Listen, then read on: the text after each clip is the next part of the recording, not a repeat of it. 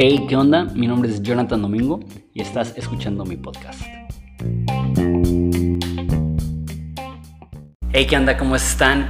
Primer reseña de libros que voy a estar haciendo en este canal es del libro de Carlos Spurgeon, Discursos a mis estudiantes. Es un clásico. Y lo que voy a hacer en ese video y probablemente en el resto de los videos es que voy a dividir el video en cinco partes. Uno, el sinopsis, 2 el resumen, 3 citas del libro, 4 mi reseña. Y 5 el impacto personal. Entonces, empezando con el sinopsis, Carlos Spurgeon fue un pastor del siglo XIX de la Iglesia Metropolitana, el Tabernáculo Metropolitano de Londres, eh, la iglesia más grande desde la Iglesia de los Hechos, un auditorio de 5.000 personas, cuatro reuniones por fin de semana, todas llenas a tope, predicaba sin uso de amplificación. El lunes se transcribía, el domingo en la noche se transcribía su sermón y el lunes salía en periódicos alrededor del mundo y alrededor de un millón de personas semanalmente leían los sermones de Carlos Spurgeon, sin duda alguna la persona más influyente del cristianismo del siglo 19, uno de mis héroes personales, yo lo amo y lo admiro un chorro, su, su apodo es el príncipe de los predicadores.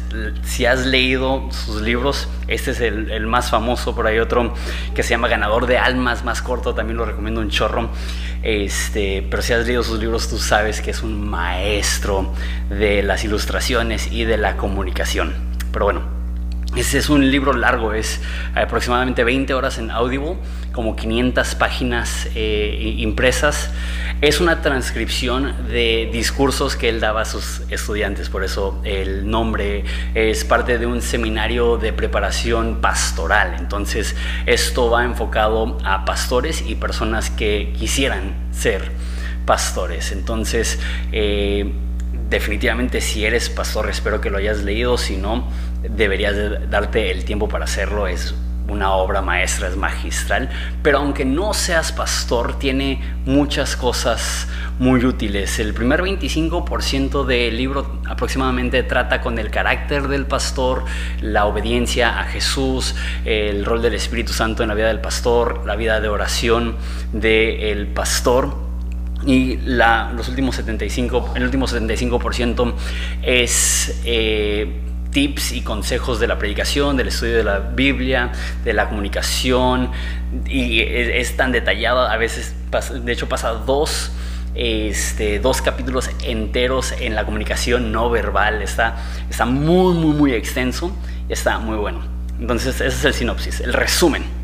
Como ya dije, los primeros cuatro capítulos hablan de la preparación de, un pastor, del predicador. No hablan de las cosas que hace el pastor, sino de quién debe de ser el pastor. Como digo, eso va dirigido a prospectos pastores, pero aplica a cualquier persona. Habla de la atención que cada cristiano debe darle a su alma. Esta es una cita del libro. Dios no bendice el talento, bendice vivir como Jesús. Un ministro santo es una asombrosa arma en las manos de Dios.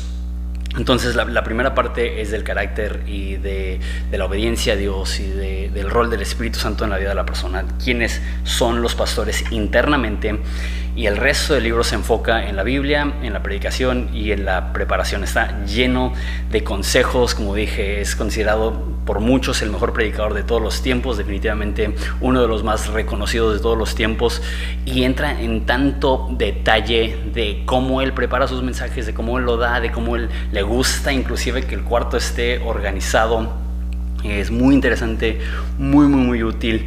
También tiene un chorro de, de humor. Es algo que me gusta mucho de Spurgeon, que, que, lo lees y te entretiene. Cuenta una anécdota de un pastor que estaba predicando y tenía la Biblia en su mano y dijo, yo sé que hay una mujer aquí que, es, que está viviendo en adulterio, es una adúltera, y le voy a aventar la Biblia y le voy a pegar en la cara y agarra la Biblia y la hace para atrás.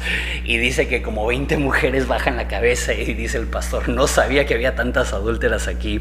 es, es muy chistoso, pero lo, lo usan el ejemplo de, que los pastores no deben de ser agresivos o, mala onda o, descorteses con su iglesia, pero es muy, muy, muy fácil de, de leer en ese sentido. Sí es denso, pero es un comunicador increíble. De hecho, aunque no seas predicador, si eres comunicador en general, eh, eh, tiene demasiados tips y yo todo aquí trabado y con mil muletillas debería de, darle otra leída, pero el caso es que está súper, súper práctico.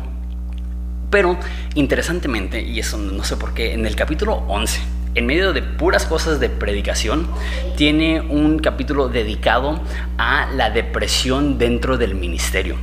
Y esto es algo que casi no se habla, he leído unos cuantos libros al respecto, pero este capítulo acerca de la depresión en la vida de un cristiano es, en mi opinión, el tratado más preciso, más inspirador, de más ayuda en el tema de la depresión para el cristiano. Que un cristiano pase por una etapa de depresión es increíblemente complejo y difícil porque aparte de la depresión estás lidiando con estos pensamientos de, pero si amo a Jesús y estoy sirviendo a Jesús, ¿por qué me siento así? Y la verdad es que aunque no pases por depresión clínica, todos pasamos por temporadas de depresión y tener una persona de la talla de Carlos Spurgeon que abra su corazón y relate sus propias batallas con este monstruo, eh, es la neta vale el precio del libro únicamente para leer el capítulo 11, algunas citas acerca de eh, algunas citas de este libro.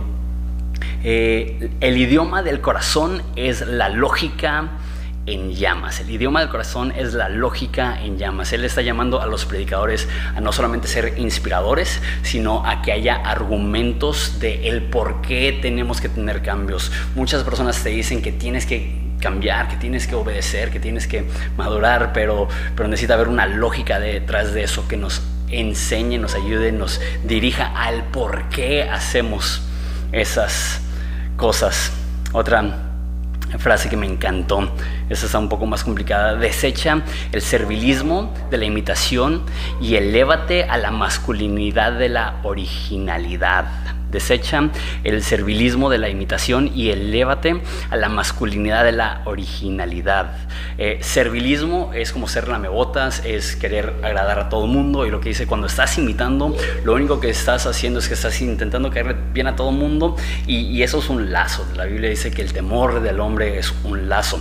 Sin embargo, dice que es masculino ser original. En otras palabras, una fortaleza es la originalidad.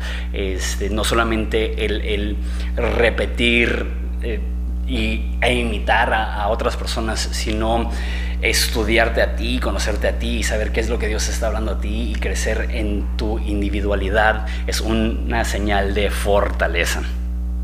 Eh, última frase que quiero compartir del libro. Dios creó toda la naturaleza para ser nuestro maestro. Eh, Spurgeon pasa como cuatro o cinco capítulos hablando inclusive de ciencia, de los planetas, de cómo si indagamos y estudiamos la naturaleza, podemos aprender acerca de Dios en todo, desde el mundo animal, como dije, él, pasa un capítulo entero hablando de todos los diferentes planetas y cómo nos demuestran algo acerca de Dios, cómo la gravedad, gravedad nos demuestra algo acerca de Dios. Entonces, está muy chido. Ok, mi reseña. Yo le doy a ese libro, si no eres pastor o no estás en un ministerio donde estás comunicando, un 7 de 10. ¿Por qué? Aunque lo que es general es buenísimo, sí habla en demasiado detalle acerca de la predicación y la comunicación. Entonces, eh, si quieres leerlo, chido, la verdad vale muchísimo la pena. Pero si eres pastor o predicas o eres comunicador, le doy un 9.5 de 10. La verdad es importantísimo que lo leas. Dios te va a hablar un chorro y, vas a aprender muchísimo.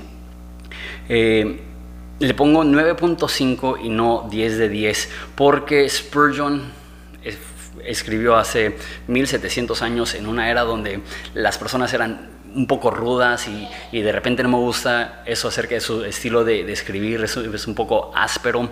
Este, dice que si tienes el pecho pequeño, que no seas pastor, porque si Dios hubiera querido que fueras pastor, hubieras tenido un pecho más grande para poder proyectar tu voz. Recuerda que es un tiempo antes de micrófonos, amplificadores, donde tenías que proyectar tu voz y tú dices, si estás chiquitito, ni siquiera aspires al pastorado, cosas que, que están, están fuertes. Pero, o sea, 9.5 de 10 es, una reseña muy, muy, muy favorable. El impacto personal, yo lo leí por primera vez hace como 12 años y obviamente lo que lees cuando tienes 18, 19 años te marca y dices, ah, sí, ese libro me habló, pero no recordaba muchos detalles y me encantó, me encantó la idea de, y lo escribí aquí, de recordar que un pastor que pierde su comunión con Dios es un pastor inútil. ¿Por qué? Porque un pastor no es llamado a dirigir una organización, es llamado a pastorear un rebaño. Y si no hay intimidad con el pastor principal, con Jesús, entonces ¿cómo vamos a, dirigir el, el rebaño? Es algo que yo estoy viviendo ahorita en esta etapa en mi vida. Me bajé del liderazgo de Horizonte por una temporada porque me di cuenta que, que, había descuidado mi intimidad con Jesús, que me había desviado, que me había distraído en mi vida de oración, en mi intimidad. Estoy leyendo otro libro que va a ser, después de mero cristianismo, voy a dar una reseña de un libro que se llama Pastor por Eugene Peterson, es el que estoy leyendo ahorita mismo. Y él dice que estaba escuchando a un pastor que era experto en liderazgo de la iglesia. Y ahí dice, algo, algo, no me, algo no me cae, algo no me cae, algo no me cae. Y compró sus cuatro libros que tenía de liderazgo de la iglesia y se fue al, al, al, glosario, creo que se llama, donde tiene una lista de todas las palabras importantes y ninguno de los cuatro libros mencionaba la oración. Dice Eugene Peterson, ¿cómo puede ser que tienes libros que hablan del liderazgo cristiano y no incluir lo más importante, que es la oración y la comunión con Dios. En Hechos los apóstoles decidieron enfocarse en el misterio de la oración y de la palabra de Dios. Y Spurgeon lo hace desde el principio y es enfático y, y esa es la parte que cualquier cristiano tiene que leer, porque tiene que recordar que esta vida no es cualquier cosa, no debemos tomar nuestra espiritualidad a la ligera, tenemos que conocer a Dios, tenemos que, que, que dejar que Él nos enamore, que Él nos atraiga a Él. Entonces, eh, en especial, e, esos primeros cuatro capítulos me encantaron. Todo lo de la comunicación también estuvo chidísimo. Eh, escucho los libros en Audible mientras estoy en el gym, entonces me viajo y yo estoy, yo estoy teniendo una conversación con Spurgeon que me está dando sus tips de, de predicación. Y como dije, el capítulo de, este, de depresión dentro del ministerio me encantó. Una persona de su talla que hable del tema sin rodeos está súper, súper chido. Bien, entonces voy a estar haciendo eh, algunos videos de, reseñas, o sea, no, no tengo muchas ambiciones con eso, simplemente los libros que estoy leyendo y quiero estar haciendo un video. El próximo video que voy a hacer va a ser de mero cristianismo, entonces si quieres ir empezando a, leerlo, voy a dejar un link para que lo puedas comprar en Amazon. Y después de eso, el próximo libro va a ser un libro que se llama Pastor por Eugene Peterson. Y van a haber algunos libros que no están disponibles en español, entonces si no hablas inglés, pues vas a tener que nada más escuchar la reseña y ver qué es lo que aprendí yo, pero si hablas inglés también voy a dejar el link para que lo puedas comprar en inglés. Lo último antes de despedirme es que tengo un link para Audible para que tengas un mes gratis y dos libros gratis. Si después del mes no quieres pagar, no tienes que pagar ninguna mensualidad, tú puedes cancelar y te puedes quedar con los dos libros en audio. Pueden tener cualquier precio, es un valor muy, muy, muy chido. Entonces también el link a eso va a estar en la descripción. Y chido estar grabando un video, me siento un poco extraño, ya había sido mucho tiempo sin crear ningún tipo de contenido visual. Entonces, gracias por tu tiempo y nos vemos para la próxima.